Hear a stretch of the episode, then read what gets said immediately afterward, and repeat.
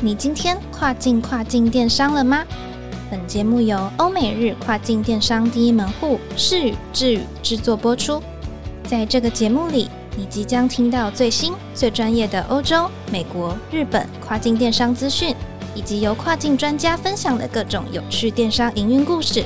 每周一个新主题，带你跨境跨境电商。各位听众朋友，大家好，我是 Doris，欢迎收听跨境跨境电商。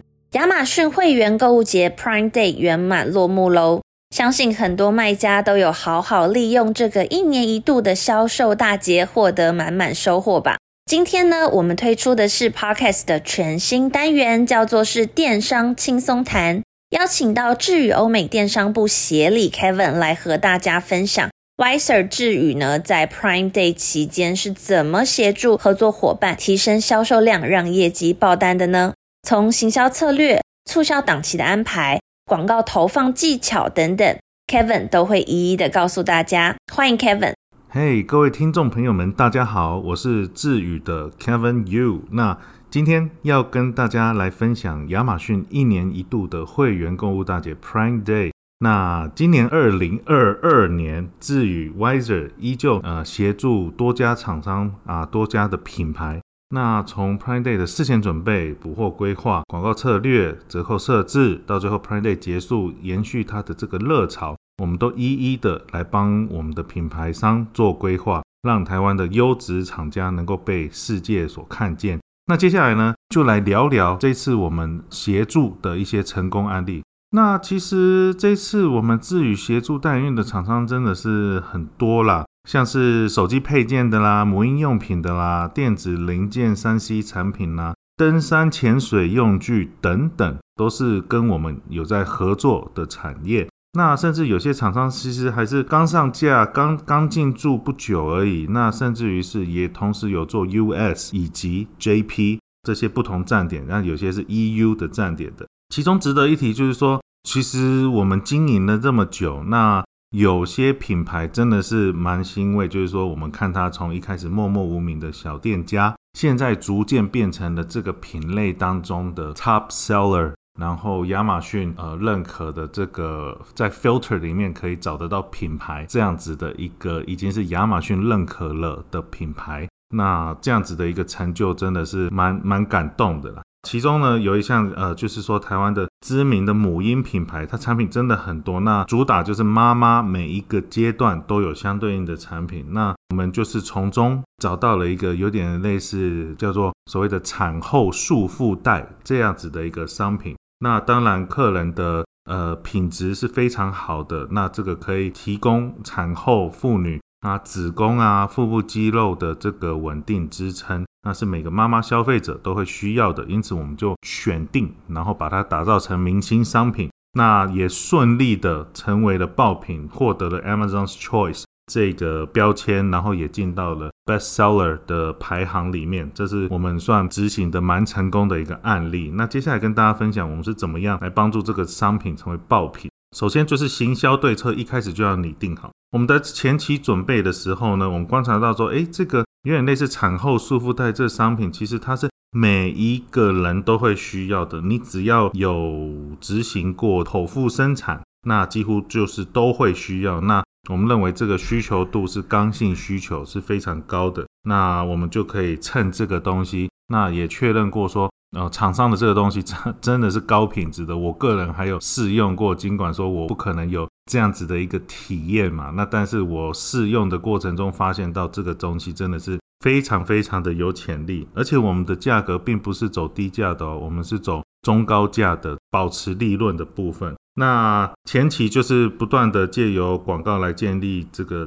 品牌知名度。那到 Prime Day 档期的时候，我们就是利用这个打造好的爆品。再把它 push，同时 push 的期间呢，同时的也做许多的这个 virtual bundle 啊，一些呃连一带一的这些商品的销售的策略设定。那借由品牌知名度以及买家信任度，来用比较好的折扣来提升整个品牌的这个销售量。那再来促销的部分呢，虽然我们只有 Prime Day 这两天，但事实上以 Prime Day 二零二二为例哈。它是在七月十二、七月十三嘛，那这个当然是要折扣最深的。但是前面的 Prime Day，所谓 Prime Day 预热期，那呃前一两周我们就已经开始有做这个，不管是广告的加码，开始有一些折扣的准备，甚至于还有 Prime Day 结束之后，哎，你知道有些客人、有些消费者其实他是姗姗来迟的，哎，他很奇怪，他不在 Prime Day 来，他 Prime Day 之后才过来。那我们还是提供了一些程度的这个折扣给消费者，那所以这样子整个档期七月下来的话，我们的业绩又是在一度的呃成长了近百分之两百左右的这样子的程度。那好处呢，其实不只是 Prime Day 做得好，而是让整个 Prime Day 的呃月销量都不错，而且这个所谓的百分之两百是指已经跟所谓的六月推到一波的新高之后的销量来比较。我们又再把它 double 了上去，大概是这样子。那我们这个团队进驻在年初团队进驻的时候，其实就是从原本的销量一直一直的不断的就是说曲线往上升。那到五六月曲线更是大幅上升，直到七月又再一次的推新高，大概是这样子的一个感觉。那其实讲那么多，要帮各位听众朋友来做个重点整理哈。那从先 step one。你必须要全品类、全品项的来做投放广告。那你要收集、累积这些，不管是自动啊，或者是手动 SP 这些数据所出来的报告，那你才能够知道哪些是好的，哪些是有用的字词、商品 ASIN 之类的。那全力提升品牌知名度，增加你的产品曝光。那 Step Two 的话，则是要改变策略，也就是说你。广告成效比较差的，也许你就稍微就是说，呃，先关闭起来，那重新的来做一个检视。那 step two of two，也就是说二之二，在广告部分，其实你要集中火力，你要很清楚你现在该主要投的是谁。那我们选我们选定了刚刚这个爆品，我们刚刚这个产后束缚带爆品的话，我们事实上有一阵子是那个比例蛮夸张的，是集中火力，全力的在拱这个明星商品。那 Step Three 呢？明星商品拱起来之后怎么样？你就开始，因为这个是人流，大家都聚集在这里嘛，这是菜市场最热闹的地方嘛。那你就顺便把你其他商品摆摊出来，让大家来来看你这个爆品的时候，可以顺便的看到哦，这这一间公司还有其他其他其他的商品，很容易、很清晰、很明了的来看到。那这样的话，就可以慢慢的一步一步的带动其他商品的销量。最后，呃，要跟各位听众朋友呃分享一项消息，就是说亚马逊呢，在今年还会再举办一次 Prime Day，但是到时可能不是叫 Prime Day，而是叫所谓的 Prime Fall，这样类似这样子的。总之就是所谓的秋季的 Prime 促销。这对亚马逊来说呢，是一个算是全新的档期。那确切日期呢？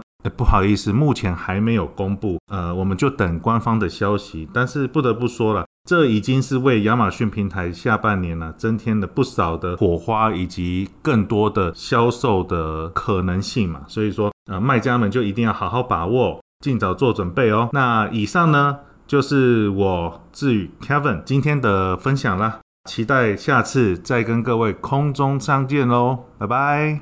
好的，非常谢谢 Kevin 分享的 Prime Day 实战经验。今年亚马逊即将举办第二次的 Prime Day，卖家们一定要趁早准备哦。跨境跨境电商的全新单元“电商轻松谈”也会不定期的邀请视语、智语专业的代运专家来和听众朋友们分享经营跨境电商的实战经验以及有趣故事。最后呢，千万别忘记了每周二早上八点钟准时收听《跨境跨境电商》，让我们带你跨境跨境电商。我是 Doris，我们下周再见喽。